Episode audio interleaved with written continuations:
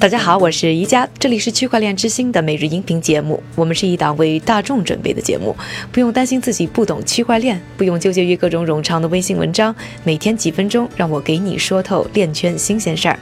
今天是二零一八年的十月八日，星期一，大家早上好。不知道长假归来呢，大家是不是已经准备好上班了？看过我们纪录片《区块链之星》第一集的朋友啊，一定非常熟悉 Tim Draper 这个名字。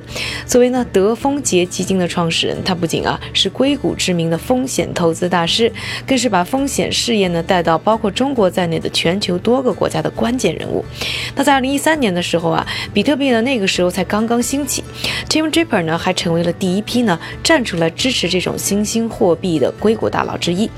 从今天开始呢，我们区块链之星的音频节目呢开始推出对这些呢币圈大佬采访的精彩时宜系列。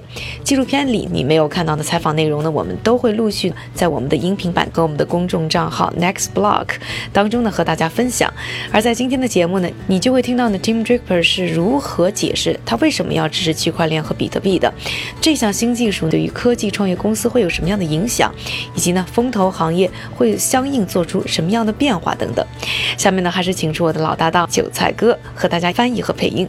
Why are you Tim，为什么你一直是比特币的坚定支持者呢？I support Bitcoin and I got involved uh, supporting Bitcoin, and all because I was getting bad. 我之所以支持比特币，理由很简单，因为我从银行获得了高成本的糟糕服务。银行让各类公司的上市过程很艰难，他们夺走了市场流动性，而比特币创造了新的流动性。原因是，如果你有十元人民币，你想建立一个银行账户，银行就会把你赶走，因为他们可能要花五百人民币才能处理好每个新账户的所有规定。因此，有大量人口没有银行存款，也不属于全球经济的一部分。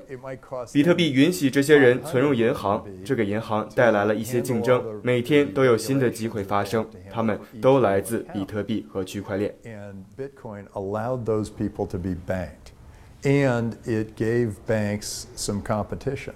There are new opportunities that are happening every day, and they're all coming through Bitcoin and the blockchain. Do you agree blockchain? 对吗？你同意这个说法吗？就是说区块链在未来的潜力会和互联网一样强大。 Yeah, I, I think there. I think Bitcoin, the blockchain, is bigger than the internet. 是的我认为比特币区块链的潜力甚至会比互联网更大因为它将去追逐那些从未被互联网触及的行业。你可以想象互联网现在集中服务的领域包括信息通信和游戏这些都是非常好的行业。但区块链可以帮助政府改变房地产保险能源电力医疗和政府本身。energy electricity healthcare government government itself. Google, Facebook, Amazon. 那么说到谷歌、脸书、亚马逊、优步啊这样一些大企业，你觉得区块链技术会改变甚至摧毁他们吗？I actually think the industries I mentioned. 其实我认为我提到的行业，房地产、保险、医疗，我认为这些将会是第一个被区块链改变的行业，因为他们现在的问题太明显 Uh, 了。而这些大企业在互联网的帮助下已经有了很好的数据系统因此他们不是最迫切被改变的公司。Facebook by adding 但我认为可能有一种方法可以通过添加身份验证来改进脸书，也可以在优步上建立这套身份识别系统。我认为这些是反过来可以帮助科技巨头们做得更好的地方。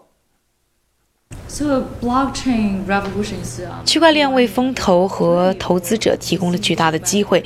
具体来说，你到底看到了什么样的机会？We're always looking for what's next or what could be happening, and um, 我认为我们总是在寻找接下来会发生什么。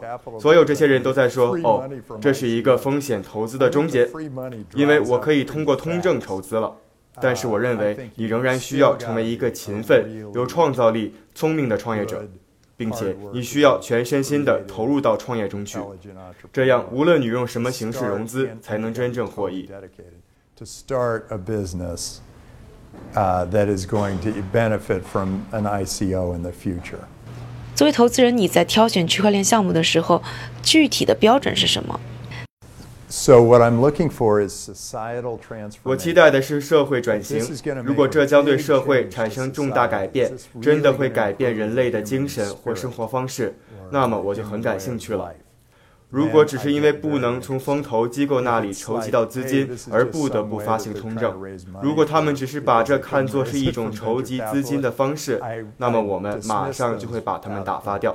那想要了解更多硅谷大佬呢在区块链行业的探索和他们的前沿的观点，请继续关注我们将在今年晚些连续播出的纪录片系列完整版《区块链之星》六集。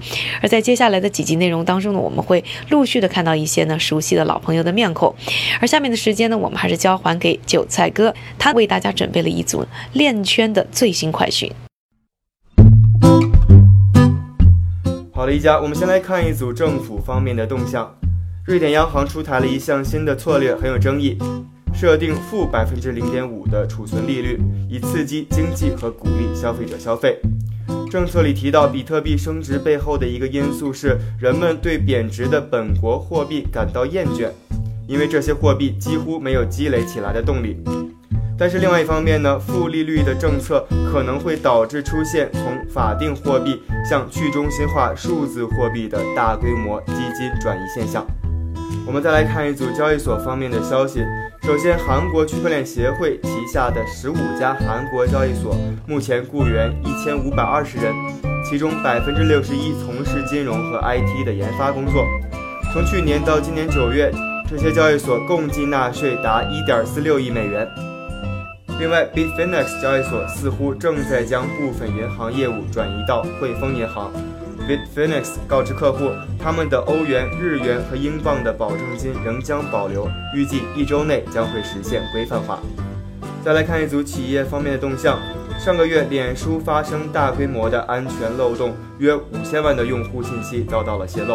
而近期，这些账户信息通过名为 Dream Market 的暗网，以数字货币的形式出售，售价为三到十二美元不等。不过，目前暗网上的买家已经删除了这条交易信息。感谢韭菜哥的分享，也感谢各位的收听。我是宜家，区块链之星，还原区块链最真的样子。我们明天再见。